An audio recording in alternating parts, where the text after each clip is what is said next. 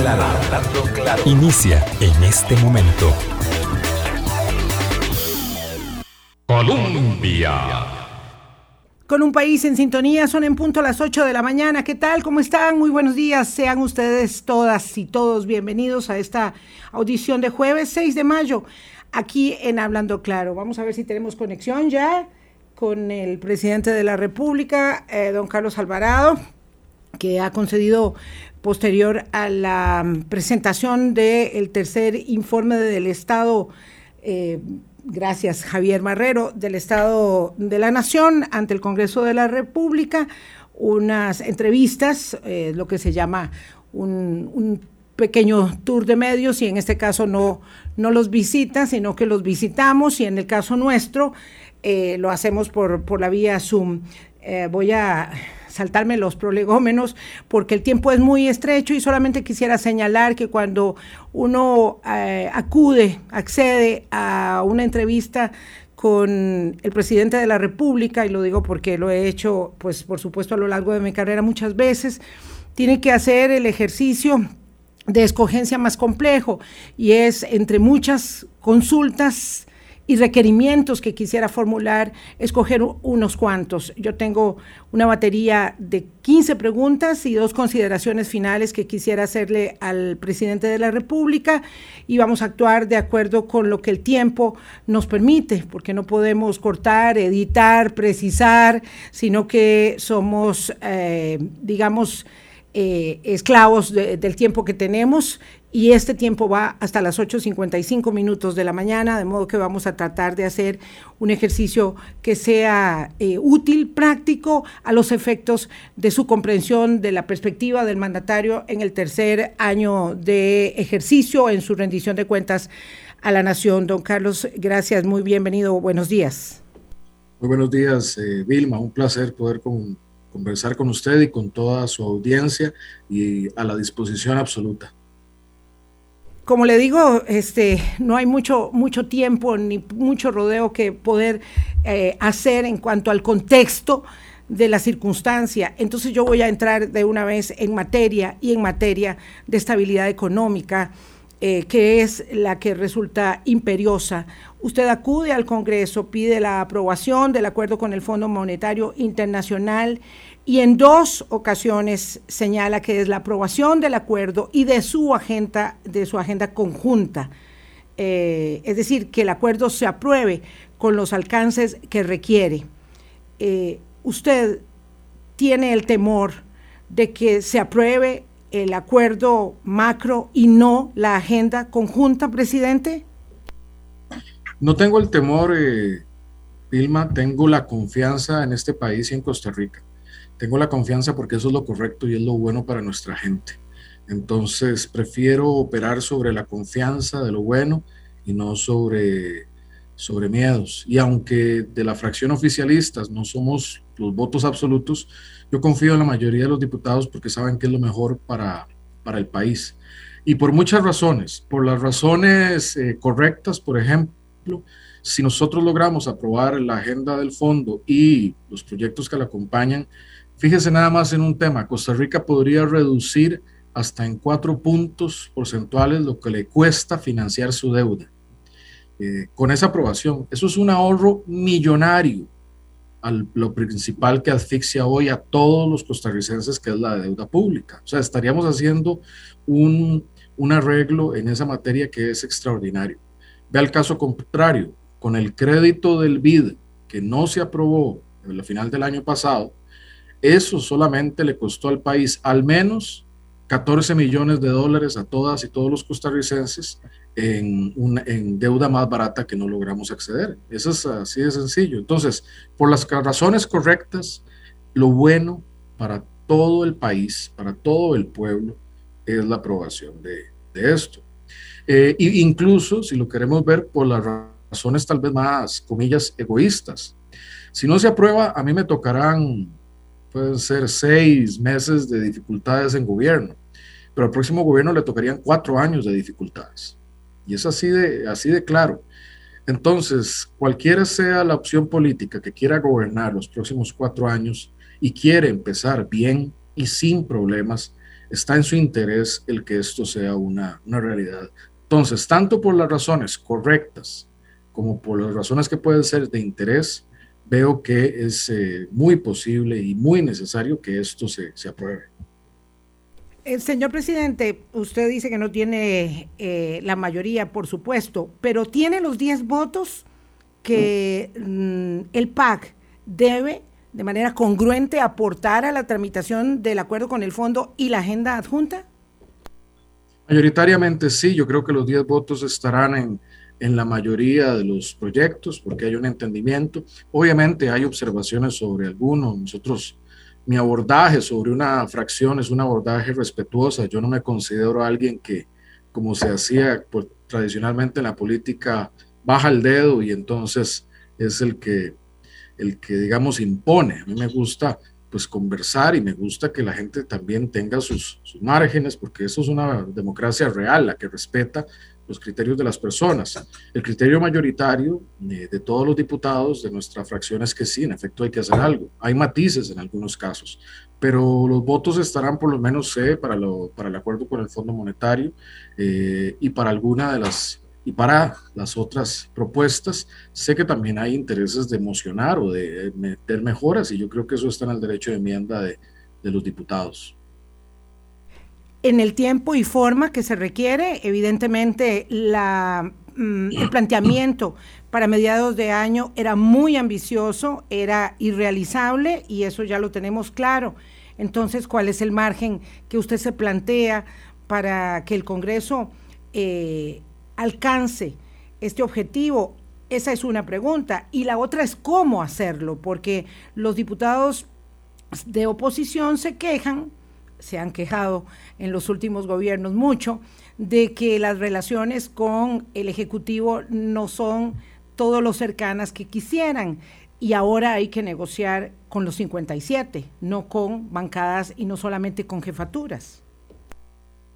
Yo creo, doña Vilma, que la última vez que, que alguna bancada de oposición no dijo eso, creo que fue la vez que terminó su periodo don Chico Orlich, allá en los 60, en la que tanto la oposición como, como el oficialismo lo acompañaron al final de su, de su mandato cuando se retiraba. Eso es algo muy tradicional y, y yo lo veo como parte de, de, lo normal del día a día. Nuestra ministra de la presidencia y su viceministra viven más en, la asamblea que aquí propiamente en casa presidencial por esas negociaciones.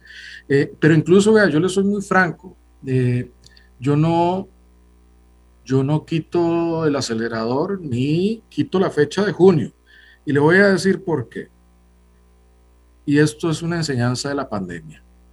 Cuando empezamos la pandemia, en las primeras sesiones que yo tenía con don Daniel Salas, con Román Macaya, con Mario Ruiz, eran muy claros en lo que teníamos eran 29 camas UCI, hace un año, 29 camas UCI.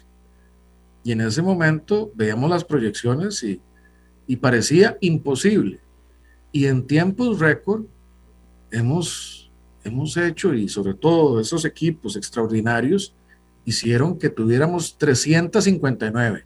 Ese fue el salto que dio de, de camas UCI. Y hoy, frente a este momento tan crítico que vivimos, ya se ha expandido en 20 más las camas. Parecía imposible cuando se empezó y se hizo. Entonces, si costarricenses como los que están en la caja u otros son capaces de hacer cosas extraordinarias trabajando, yo no veo por qué el Congreso no puede hacer algo extraordinario en medio de una emergencia. No veo por qué no.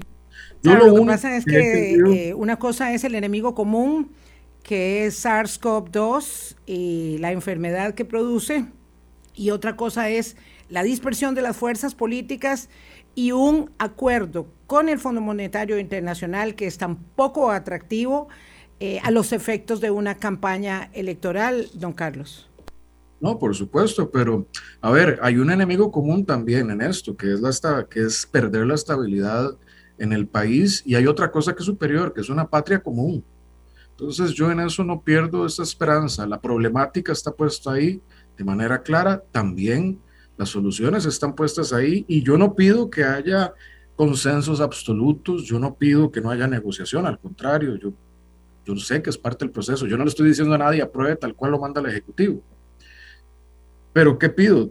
Bueno, ¿qué se puede hacer para llegar a esas metas? Trabajar, trabajar más, sesionar más, sesionar extraordinariamente más. Hoy los costarricenses en todo el país tienen que trabajar mucho para pulsearla, más en este contexto tan fregado, perdón la expresión coloquial. Todo el mundo tiene que trabajar más para salir adelante. Imagínese usted que ahora que estamos, es que también ese contexto a mí me lo, me, es muy visible porque lo, lo, vivo día a día en las reuniones que tenemos de, de sesión plena de, de, seguimiento de la pandemia. Eh, imagínese usted que hoy que tenemos una de cada tres camas de, de los hospitales con algún paciente con COVID hospitalizado, algo inédito. La caja nunca en sus 80 años de historia ha tenido esta situación. Literalmente es como si estuviéramos en una guerra. Pero imagínense que los doctores, las doctoras, los enfermeros y las enfermeras digan, eh, no hay quórum, no podemos atenderlos. O no, no vamos a trabajar un poquito más porque, ¿por qué no? ¿Qué pasaría? La emergencia es de todo el país, la emergencia no es solo sanitaria de los hospitales.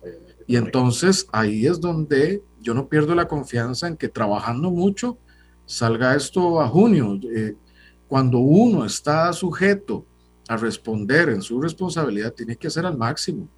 y eso es lo que nos toca a todos desde nuestro lugar, hacer el máximo. Yo no cambio mi idea porque es posible de que esto mayoritariamente esté aprobado junio. Ya el acuerdo del fondo está dictaminado, empleo público está en ciernes y los proyectos están en comisiones.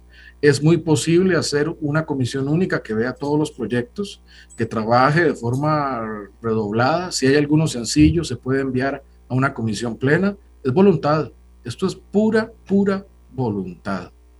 Señor presidente, en materia de estabilización de las finanzas públicas, ¿hay una obsesión fiscal? digo, se le atribuye alguna obsesión fiscalista por encima, eh, lo escuchamos permanentemente en, el foro legislativo eh, y en otros ámbitos, sindical, empresarial, incluso es algo que eh, repiten mucho desde los colegas, los medios y analistas.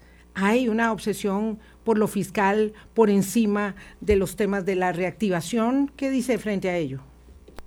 Eh, yo le haría, Dilma, muchas gracias por esa pregunta, este análisis. ¿Cuáles son mis obsesiones? Mi obsesión es, por ejemplo, que tengamos suficientes recursos para eh, asfaltar todas las rutas de lastre del país. Porque en toda comunidad que uno va, que la carretera está en lastre, eh, y las personas, si son las más humildes, salen y le dicen a uno, y es que es el discurso se repite, le dicen, vea, aquí hay problemas respiratorios, los chiquitos cuando llueve es un desastre con los zapatos o los, los uniformes, cuando es temporada seca van todos eh, polvorientos o, o, con problemas de respiración, uno quiere tener recursos para, para faltar todo eso. Cuando uno va a ciertas escuelas, igual, hay que hacer mejoras, hay que hacer ampliaciones y uno quiere recursos para hacer todo eso. Cuando uno quiere ampliar una red de cuidado para que más mujeres estén en el mercado laboral o puedan, puedan estudiar, uno quiere tener recursos para ampliar todo eso. Entonces hay una serie, y, y lo, lo curioso es que esto no solo lo piden las comunidades, esto lo piden los propios diputados. Cuando uno se reúne con ellos, cosas que le piden son estas demandas que son las demandas que les hacen en las comunidades. Cuando queremos, eh, por ejemplo, ojalá tener programas de incentivos positivos, no alcahuetería, sino incentivos positivos para la producción, para darles crédito barato, capacitación. Uno quiere recursos. Pero entonces toda esta discusión, que es el desarrollo de Costa Rica, ¿en qué termina? Termina en que uno tenemos una deuda enorme y espantosa. Y que si expandimos el gasto, tratando de cubrir todas esas cosas sin resolver lo otro, nos, perdón otra vez la expresión coloquial, pero nos paseamos en la economía, porque subimos las tasas de interés, subir las tasas de interés por meter presión, por pedir plata, lo que hace es afectar la reactivación económica. Entonces mi análisis después de incluso en mis años de universidad, porque yo dediqué mi tesis a esto, es si no resolvemos este problema del origen, siempre vamos a estar trastabillando. La estabilidad fiscal y la sanidad de las finanzas públicas no es un fin en sí mismo. Es el nudo gordiano central de que nosotros no podamos atender con holgura los problemas de desarrollo del país. ¿Y por qué nadie le ha entrado a esto así, o con, no sé, con, con tanta, me dirían a mí, con tanta obsesión? Y porque es altísima, es un broncón, perdón otra vez la expresión coloquial, porque es una bronca. A nadie le gusta estar hablando de esto. Pero no resolver este problema gordiano es que sigamos en el tiempo a medias. Eh, entonces, sí, mi, si, si, si, mi obsesión es alguna, es, resolver el problema central que tiene este país amarrado. Ya entonces, un próximo gobierno, los próximos gobiernos que deberían ser responsables, espero yo, y no volver al problema, pueden decir, se necesita más para cuido, tome, aquí ya podemos hacerlo. Se necesita más para carreteras, inversión, tome, aquí está para hacerlo. Se necesita una política para incentivar el mercado interno, las pymes, eh, la agricultura, aquí hay recursos. Y no como ahora, donde hay infinidad de demandas y lo que podemos hacer son recortes por la situación en que estamos. Si hay una obsesión, es resolver el problema central. Eh, y eso es lo que yo he hecho, como lo digo, desde el día uno. Y, y, habíamos avanzado muchísimo, gracias a Dios, y estructuralmente con la reforma fiscal. De nadie planificó que viniera una pandemia, pero tampoco es que nos quedamos diciendo, pobrecitos, nosotros, hay de mí.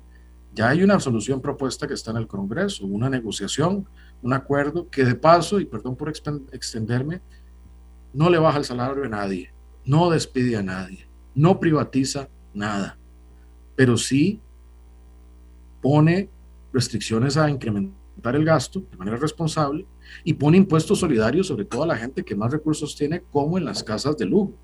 Eso es ir a resolver el, el problema de fondo. Y nada más una última reflexión, porque sé que el tiempo es corto, Vilma, y quiero permitirte que, hagas todas tus, tus preguntas. Sí me preocupa una cosa, sí me preocupa que haya personas que no quieren que pase la agenda del fondo, que creo que son las menos, porque quieren renegociarlo. ¿Y renegociarlo para qué?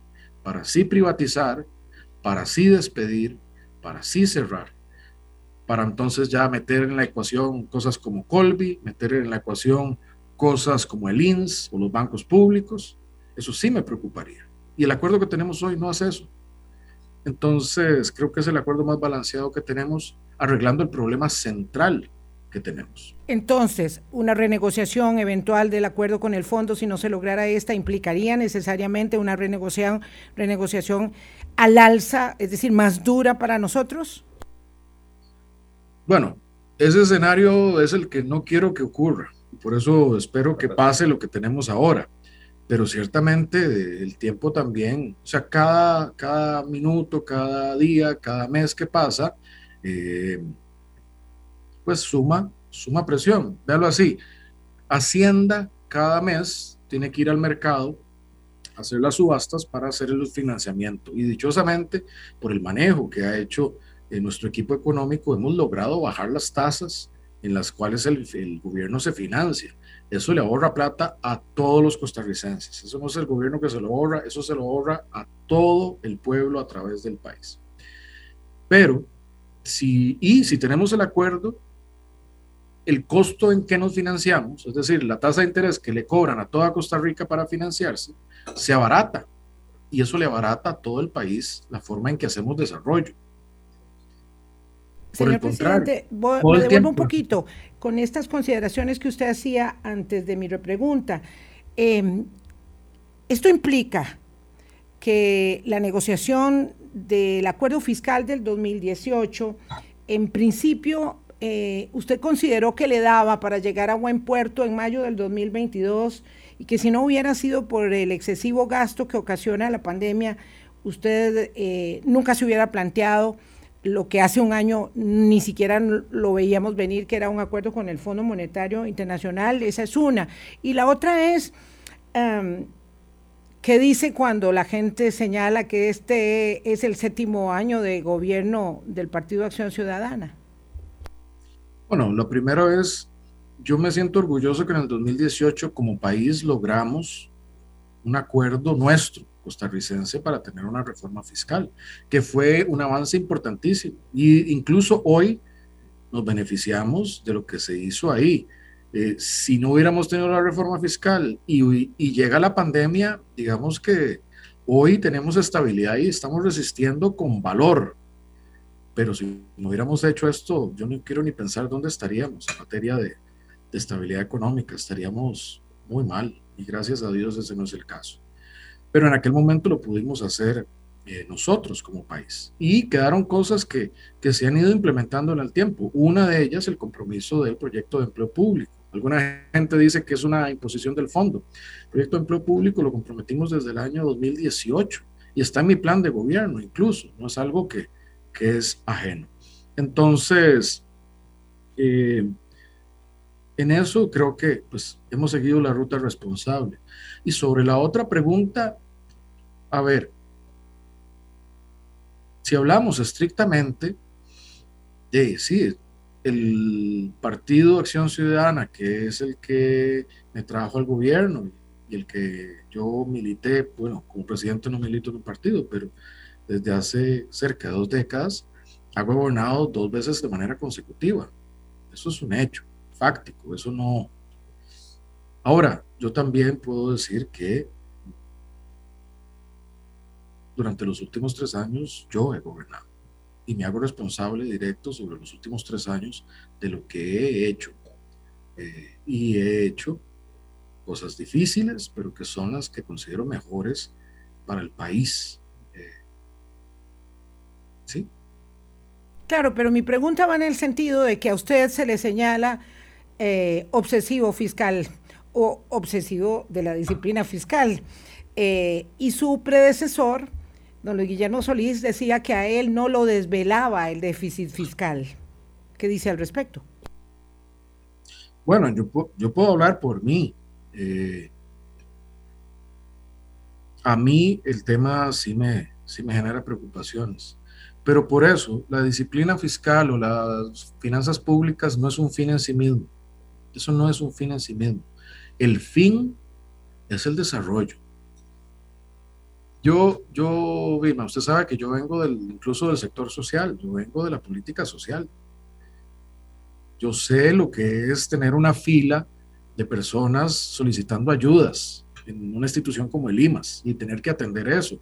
Y yo sé lo que es tener que atender jefas de hogar o becas de educación y no tener la plata suficiente para darle a todo el mundo. Yo sé lo que es eso. Y entonces ir a buscar más plata y que me digan, no se puede. ¿Por qué? Porque tenemos una deuda acumulada histórica altísima. Y entonces, ¿qué respuesta le doy a esas personas? Eso, eso era mi realidad estando en una institución como el IMAS, con la gente más pobre. Y para mí lo más irónico y lo más duro, Vilma, hoy, es que con la política social de precisión que se ha desarrollado, con temas como el Sinirube, con temas como los mapas sociales, con todo el gran trabajo que, que me correspondió hacer junto a Analena Chacón en, aquella, en el gobierno anterior y el que ha seguido en este momento don Juan Luis Bermúdez y otras personas, hoy podemos saber con claridad dónde está la pobreza, identificarla geográficamente, saber los tamaños de las familias, las necesidades. Con eso yo tengo toda la convicción de que Costa Rica puede erradicar la pobreza extrema al 2030, porque tenemos las herramientas. Antes no teníamos las herramientas, hoy tenemos las herramientas con una claridad y una precisión que es única en América Latina y lo digo con, con orgullo por Costa Rica, pero además porque ha sido reconocido así por la CEPAL, por la OEA. Nuestro sistema es primero en clase, pero no tenemos la plata para hacerlo no tenemos el margen para hacerlo. Porque, vea, con lo que nosotros gastamos en intereses y en deuda, podríamos, yo estimo que al menos conservadoramente duplicar nuestros presupuestos en materia de, eh, progreso y ayuda social. Con todo lo que le metemos a pagar las deudas del pasado, muchas en cosas que no necesariamente las mejores, mejor administradas, nosotros podemos mínimo, bajo, duplicar lo que eh, gastamos en política social. O aumentar el porcentaje de la inversión pública para, eh, para infraestructura. muchas de mis conversaciones con don Rodolfo, que ha hecho tanto también, eh, son de que nos falta plata. Nos falta plata para hacer más. Nos falta, o sea, si nosotros tuviéramos más plata, en este gobierno faltamos toda la red de lastre nacional. Hasta este momento llevamos más de 600 kilómetros que antes era lastre y ahora ya es sello asfáltico. O ya hubiéramos empezado, por ejemplo, con la radial de desamparados, que es que el problema es que no tenemos el recurso. O otras obras que podríamos estar avanzando, pero lo que no tenemos es el recurso. Eh, por eso es que hay que resolver eso otro. O sea, si, si hay una obsesión, es la, es la obsesión de que dejemos la charlatanería en que nos traíamos, que arreglemos la casa y que con eso pongamos la plata en el desarrollo. Yo también por eso ponía los ejemplos del manejo de las instituciones en el discurso. Es que cuando uno ve ciertas instituciones, cómo se manejaban, el desarrollo de Costa Rica era el tercer, el tercer objetivo. Ahí el desarrollo era meter gentes en planillas, hacer contrataciones para intereses que no son necesariamente el interés público. Y eso es lo, eso es lo triste. Eso es lo triste de todo, de, de cómo Costa Rica, si no se pone seria, desperdicia su potencial. Y por eso a mí me dicen, ¿tiene una obsesión? Sí, tengo una obsesión. Tengo una obsesión de resolver el problema que nos tiene aquí amarrados para que haya márgenes para desarrollarnos.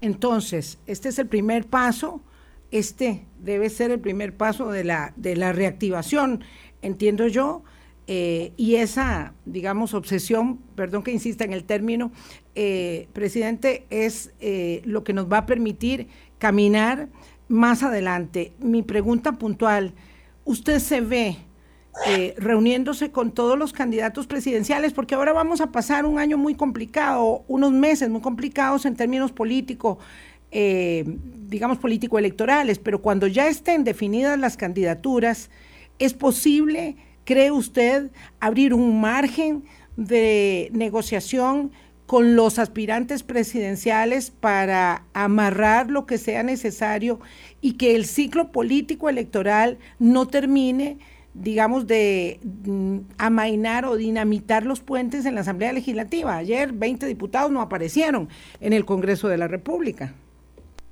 Sí, yo en eso pues me reuniré con, con quien sea necesario para lograr que esto, que esto salga. Y yo, a ver, yo he puesto mi disposición ahí a poner mi tiempo y mi capital político y mi, mi, esfuerzo en dejar esto resuelto. Yo no le voy a rehuir a esto, aunque también sé, porque sé, eh, nosotros, nosotros podríamos maniobrar para terminar el gobierno sin que haya problemas, pero dejamos el problema. Eh, yo no voy a hacer eso. Yo quiero resolver el problema de fondo. Pero además, ¿Ustedes se lo dejaron? Bueno, el país lo ha tenido. El país lo ha tenido por muchos años.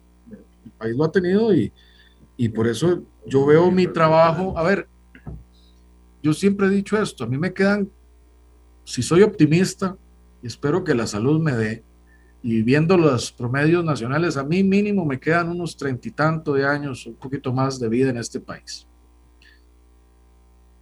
Y yo quiero en mi edad adulta ver hacia atrás y sentirme satisfecho de que, de que resolvimos esto, pero además ver Costa Rica desencadenar su, su potencial. Y esa es mi, esa es mi esa es mi obsesión, eh, Dilma. Cuando yo veo cómo nos ven a Costa Rica de afuera, a los otros países, hay un contraste tan grande. A Costa Rica la admiran tanto y la quieren tanto los otros países por lo que ha sido capaz de hacer. Y nosotros a lo interno más bien estamos metidos en una refriega tal eh, que perdemos de perspectiva lo que somos capaces de hacer. Yo creo que resolver este problema, eh, entre otros, así como la pandemia, nos puede abrir la oportunidad para resolver otros problemas y dar más desarrollo, como yo decía en el discurso, para todas las personas en todos los rincones sin ninguna distinción. Pero además quiero señalar otra cosa y, y es importante, no hay una contradicción entre la estabilidad y, la, arreglar lo fiscal y la reactivación. El que nosotros tengamos este compromiso eh, con la estabilidad. Y el que nosotros hayamos llegado a un acuerdo con el fondo, automáticamente, por ejemplo, tiene un impacto positivo en materias como las tasas de interés, tiene un impacto positivo en la confianza de la inversión extranjera y de la inversión nacional y se ve reflejada en los costos que tenemos. El que nosotros hagamos eso es bueno para la economía. Muchos de medidas adoptadas también por el Banco Central de dar líneas para los bancos para readecuar créditos, los niveles históricos bajos de, de la tasa de la tasa pasiva que ha abaratado los créditos para todas las personas, eh, la baja de la electricidad, el costo de la electricidad, un trabajo que tomó muchísimo desde el ICE y que también se llevó por el cambio de las normas NIF y por el ajuste tarifario de ARECEP. Hubo hasta una rebaja del 17% en las tarifas que pagan el sector privado, que pagan los hogares. Entonces, que me digan así que no hemos hecho nada o que no nos interesa, pues yo me parece que es más parte de un discurso político, discurso político, pero ahí es la reducción de tarifas, ahí está, es fehaciente. Y como me dijo mi papá, usted no espere que nadie le agradezca, usted haga. Y eso hago yo, de trabajo, se reducen las tarifas y, de, pues, bien, de, me siento satisfecho por eso, no espero que ni que ni que UCAEP lo reconozca, ni que la Cámara de Industria lo reconozcan, porque yo sé que ellos están más interesados en cuál es el siguiente problema que quieren traer. Pero eso es fehaciente, eso se logró. Em, como otras cosas. Dicen que no, que nos interesa reactivar. A ver, se ha reactivado la infraestructura pública como no me acuerdo, por lo menos desde que yo tengo memoria. Y probablemente no tengo memoria porque la última vez que fue ministro don Rodolfo, por lo menos en esa envergadura, fue hace 40 años. Y bueno, luego volvió a ser ministro de Obras Públicas y luego de Hacienda. Pero cada dólar que se mete en infraestructura se convierte en 1.75 dólares que se suman al PIB. Es decir, eso es reactivación pura, dura, concreta, además que mejora calidad de vida y mejora competitividad. Si eso no es reactivación, bueno. Eh. Señor presidente, permítame hacer una pausa, son las 8.32 minutos de la mañana, es la única que vamos a hacer en este, en este día. Eh, ya volvemos con usted, gracias. Hablando claro. Colombia. Con un país en sintonía, son en sintonía, gracias. Conversamos con el presidente de la República en el contexto de su informe de labores al Congreso, el tercero. El señor presidente, quisiera que habláramos de empleo y ello está mm, directamente relacionado con la eh, inversión de extranjera y los temas de educación. Usted dijo que esta semana y en las próximas van a conocerse más inversiones y más empleos. ¿Es posible que nos adelante algo al respecto? Bueno, creo que el día de ayer se, eh, se anunció una, una, nueva empresa, en este caso Samtec, que era la que teníamos en el, en el radar. A ver, hay un fenómeno que está ocurriendo y que es muy importante que aprovechemos. Eh, con el cambio, con la contradicción que hay entre China y los Estados Unidos globalmente, muchas empresas, sobre todo de los Estados Unidos, eh, están reubicando sus operaciones que estaban en Asia más cerca de Estados Unidos eh, para proteger sus cadenas de valor. Es decir, eso es lo que llaman el fenómeno del nearshoring o de acercar a la, a la costa. Costa Rica tiene una posición de privilegio en eso. Y es por eso que incluso durante la pandemia, el sector generó mucho empleo. Es más, si nosotros no hubiésemos tenido el impacto tan fuerte en el sector turismo como lo hemos tenido, estaríamos más bien generando muchísimos más empleos. Eh, de ahí que eh, estamos viéndonos beneficiados de eso, pero también por cosas que son importantes como la educación. Necesitamos por eso y por eso hice tanto énfasis en la educación. En Costa Rica eh, se genera empleo. El tema es que hay un desempate entre lo que pide el mundo laboral o lo que busca las, las empresas grandes, pequeñas, medianas, o las oportunidades de emprendimiento y las, las capacidades que tiene una parte de la población o la escolaridad o los estudios técnicos. Claro. Precisamente ahí quería llegar, presidente. ¿Cómo vamos a obtener, digamos, eh, cómo generamos empleo, empleo no calificado? En corto plazo, ¿verdad? Porque entiendo los planes de educación, herramientas, bilingüismo, todo ello lo entiendo, pero ¿cómo obtener plazas de trabajo ahora en este mundo cambiante? Me refiero misceláneos, mensajeros, recepcionistas, secretarias, empleados en el sector público, que antes era una manera, usted lo decía antes, empleos no calificados, gente que requiere trabajo hoy. Eh, en un mundo donde los empleos que se ofrecen son para personas esencialmente muy jóvenes y muy calificadas. Bueno, lo primero y lo más inmediato para, para recuperar el empleo es derrotar la pandemia. Hoy eso es lo que ha destruido más empleo no calificado, es la pandemia. Por eso es tan crítico, eh, no solo que sigamos acelerando el proceso de vacunación como lo, hemos venido acelerando. Ya hoy, a, este momento, debemos haber superado el millón de dosis aplicadas. Eh, ya son más de 600 mil personas las que tienen al menos una dosis. Eh, y eso está en proceso de aceleración. Mayo va a ser el mes en que más vacunas vamos a administrar. Pero ¿por qué digo que eso es lo más inmediato? Porque mientras tengamos eh, el problema de la pandemia, que por naturaleza afecta la presencialidad o afecta cosas como, genera cosas como el turismo, lo afecta, eh, no vamos a tener una recuperación plena. Por eso es que el tema de resolver la pandemia es tan crítico eh, yo siento a veces que la gente quiere que reactivemos la economía y recuperemos empleos, pero que como si la pandemia fuera algo que no, pasando. Eh, yo, yo entiendo muy bien eso, pero también entiendo, presidente, y usted lo, lo sabe, que muchas empresas aprovecharon la pandemia para recortar sus planillas y superada la pandemia, esos empleos no se van a rescatar.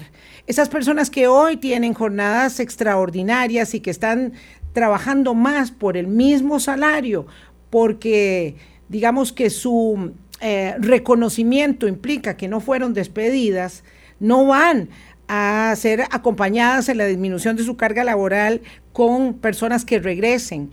Eso ha pasado prácticamente en todas las empresas y con empleos no calificados y empleos que ya de por sí resultaban, digamos, eh, dolorosamente obsoletos frente a la mm, tecnología eh, y la tecnificación del mismo giro de empresarial. Entonces, eso, digamos, es una realidad que la gente debe conocer y que no tenemos, pareciera, eh, en el mundo y nosotros concretamente la solución.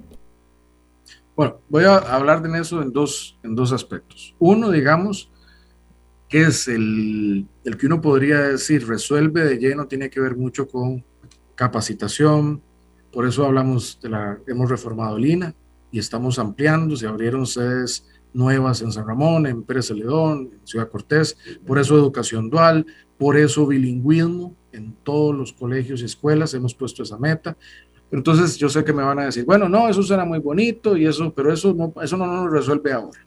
Ok, pero bueno, eso hay que hacerlo. Pues si no, hay, hay, que pensar en algún momento a resolver eso, a, a, mejorar el reclutamiento de maestros, como ya hay una ley para eso. Eso va en camino y tiene que hacerse. Pero me van a decir, bueno, pero eso no me resuelve a mí hoy y ahora. De acuerdo. ¿Qué es lo que se puede hacer hoy y ahora? Varias cosas. Uno es el proyecto que tiene que ver con la moratoria eh, para las empresas y sobre todo las pequeñas y medianas empresas con la caja, para que puedan tener ese respiro y puedan de una manera más ágil eh, o puedan contratar a personas. Eso es un proyecto muy importante. Otro, y creo que está en discusión y yo me he manifestado, tiene que ver con el reglamento de aseguramiento independiente. Y lo que he dicho es que el aseguramiento independiente tiene que ser razonable tiene que generar formalidad, darle contribución a la caja, pero no asfixiar a los independientes, porque si no los vamos a forzar a la informalidad.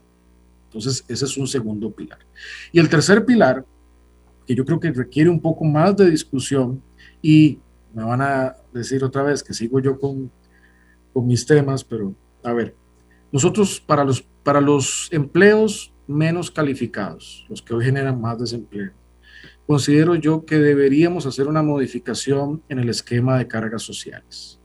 Es decir, que lo que cobra, lo que recauda la caja para FODESAF, para el IMAS y para el INA, eso que veíamos antes en la coletilla salarial cuando nos llegaba, eh, eso sea algo que se pueda quitar en esa parte de la carga social para abaratar el costo de aseguramiento e incentivar al sector privado, a los empresarios, a las pymes, a contratar más personas de menor calificación. Entonces la gente me va a decir, bueno, pero es que eso va a desfinanciar a Lina, a Limas y a FODESAF, que es la política social. No.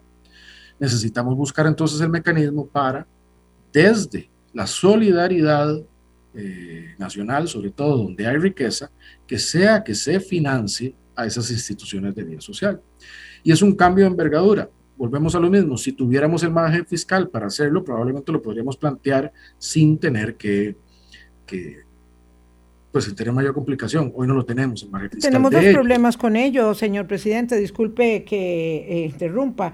Uno es que el gobierno de turno no gobierna sobre la, caja, sobre la Caja Costarricense de Seguro Social.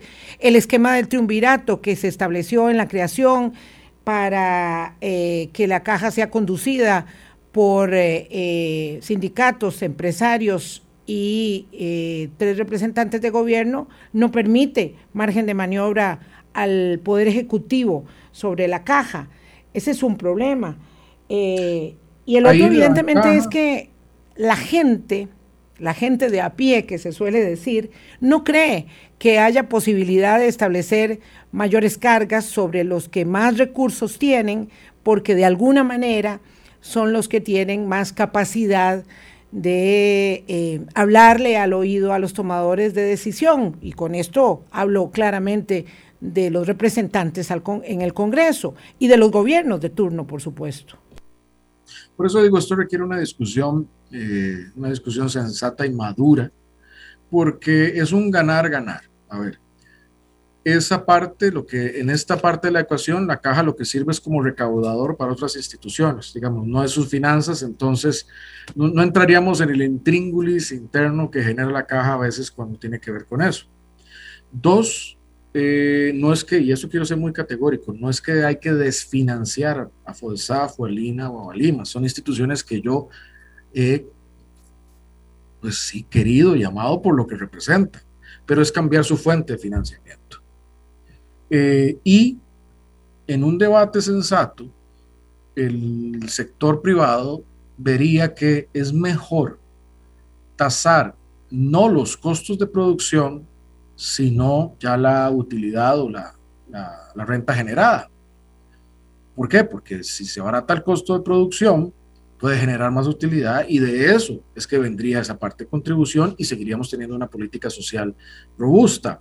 Eh, y eso puede también hacerse vía proyecto de... De hecho, estamos trabajando en un proyecto de ley, pero yo también por eso, eh, Vilma, en el discurso decía, hemos abordado los problemas sin soldar ninguno, pero hemos jerarquizado los que tenemos que ir resolviendo. Eh, no podemos resolverlo todo a la vez. un debate sensato implica, eh, digamos, el próximo cuatrienio. Bueno, yo esperaría dejar el debate encaminado, porque el desempleo va a, ser, va a seguir siendo un tema. El desempleo en Costa Rica tiene ya una característica crónica y estructural. O sea, estamos hablando que hace más de 10 años estamos en dos dígitos de desempleo, eh, cuál es obviamente preocupante, pero entonces necesitamos tomar medidas que pasan por esto. Eh, y yo lo he dicho, medidas que no vayan por discusiones con dogmas, porque cuando, cuando entramos en esta materia, entramos en materia que se vuelve muy sensible para algunos ideológicamente. Eh, y yo lo que digo es, aquí el objetivo es eh, la generación de más, de más empleos. Yo también por eso me he pensando en el tema de empleo, he pensado en él y he apoyado y apoyo el proyecto de las jornadas excepcionales, recibiendo muchísima crítica. Pero a ver, en el mundo actual eh, y en otros países, por ejemplo, la gente joven prefiere trabajar 12 horas, 4 días a la semana, que la jornada normal, porque tienen más tiempo para estudiar, tienen más tiempo para viajar. Para las mujeres, que hay tanta crítica en el sector de las mujeres, eh, de un sector, eh, se ha demostrado que una jornada, por ejemplo, excepcional, reduce en un 20% costos de transporte, reduce en un 20% costos de cuidado y costos de alimentación por concentrar. Eh, Perdón. Mucha de la crítica es que eh, mucha de la crítica es que no hay no hay facilidades de cuidado. Bueno, entonces las facilidades de cuidado no hay suficientes en este momento, independientemente de las jornadas. Ahí lo que necesitamos es mejorar eso otro. Y, para, y como vuelvo al, al, al, árbol de problemas del principio, ¿y por qué no mejoramos las facilidades de cuidado? Bueno, en parte porque no tenemos el margen. Perdón, presidente, el margen se me está agotando a mí. Eh, usted plantea en el informe eh, herramientas, pide herramientas para la educación. Eh, plantea el tema de alfabetización digital, que es un proyecto absolutamente, digamos, objetado eh, y plantea, mm, eh, bueno, digamos, herramientas, pero no el problema estructural. El Ministerio de Educación Pública está en un estado francamente calamitoso, que eh, ya hizo aguas en el 2018 y ahora no hay ninguna, digamos, duda respecto de ello. Eh, y, de, y de ese tema no se, no se ahonda en, en, el, en el mensaje. Y luego me llama mucho la atención que usted insista, como el gobierno de doña Laura Chinchilla también, en desarmar el Fondo Nacional de Telecomunicaciones. Me parece que fue inducido a error porque la ley de telecomunicaciones sí permite los fondos eh, para alfabetización digital, eso por un lado, y luego me llama poderosamente la atención que no hizo una sola referencia a el despliegue de la red 5G, siendo que usted es una persona tan comprometida con los temas de la digitalización eh, y del futuro de nuestro desarrollo.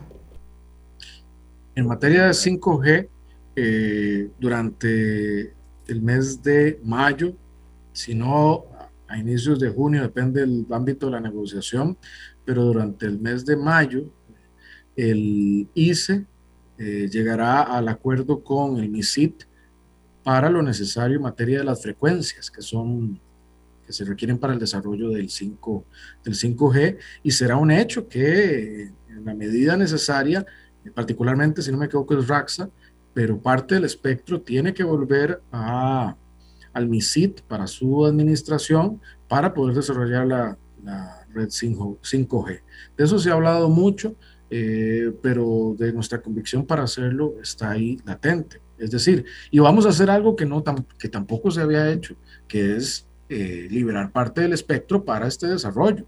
Pero estamos esperando eso desde hace dos años por lo menos. Tenemos un rezago. Es una política pública debilitada, digamos, por decirlo poco. Eh, y no, y no ocurre nada. Siempre va a ocurrir, pero no sucede que el espectro se devuelva y que esté bajo la equidad del Ministerio de Ciencia y Tecnología y que el Ministerio de Ciencia y Tecnología dé señales claras y no insistir en el proyecto o en los proyectos que pretenden desmantelar el Fondo Nacional de Telecomunicaciones, presidente. En el, en el caso de 5G, eso será, será un hecho, es decir, se va a devolver parte importante del espectro para el desarrollo del 5G. Y eso ¿Cuando quiera el ICE? No, eso es eh, cuando se termine de técnicamente cuáles son las que se tienen que volver, pero eso ya es una instrucción es una instrucción tanto a la Junta, y eso lo tiene, eso lo tiene obviamente claro la ministra de Ciencia y Tecnología y la presidenta ejecutiva del ICE. Eso, digamos, eso no es un tema, eso no es un tema opinable. Eh, es una noticia que usted nos da, porque yo he entrevistado aquí a la presidenta ejecutiva del ICE y a la ministra de Ciencia y Tecnología, y a esa contundencia no hemos llegado, por lo menos no con ningún plazo eh, concreto, señor presidente. Bueno, yo entiendo que cuando uno, cuando son jerarcas en esas posiciones, pues tienen que ser más, probablemente más cautelosos en eso. Yo se lo digo categóricamente porque yo lo sé y lo he pedido. Necesitamos ese desarrollo de 5G eh, y la instrucción ha sido eh, hacer devolver parte, la parte que es el, del espectro que permita eh, el desarrollo del 5G. Y yo lo digo en el discurso también, es que a ver, el espectro es del Estado, lo que quiere decir que el espectro es de los costarricenses. El espectro no es ni de una empresa pública, no es ni tampoco de una empresa privada. Eh, el espectro es de las y los costarricenses para el desarrollo. Eso se devolverá al manejo del MISID para el desarrollo de la red 5G. Hay un trabajo técnico que están desarrollando tanto eh, las dos jerarcas y eso será prontamente comunicado porque también digamos, no es que el presidente dice devuelva y punto. Hay que entender bien cuáles son esas frecuencias, eh, qué es lo necesario para el 5G, cuál es el procedimiento legal, etcétera. Pero eso Lamentablemente sin directrices claras del Ministerio de Ciencia y Tecnología costará mucho que, que esto termine de aclararse, pero bueno, presidente, ya no hay tiempo. Mm, perfilando el legado, usted plantea eh, que la reforma al reglamento legislativo y la reforma al empleo público en el discurso, dice, son las grandes modificaciones de reforma estatal que esta administración logró con el Ejecutivo emprender, pero em, además dice que enfrentó una crisis fiscal sin desmantelar el Estado Social de Derecho. ¿Con qué más se sentiría usted satisfecho de haber navegado en este tiempo de turbulencia? Y cómo es gobernar en pandemia. Esto, esto se lo pregunto en, en, dos minutos y sé que es muy difícil, pero le pido que me conteste. Bueno, hay legados que yo, el fundamental es dejar la plataforma para que el país se pueda desarrollar. Ves, Vilma y la gente que nos escucha, si nosotros no salimos de ese atolladero de altísimo endeudamiento, Costa Rica no va a poder desarrollarse.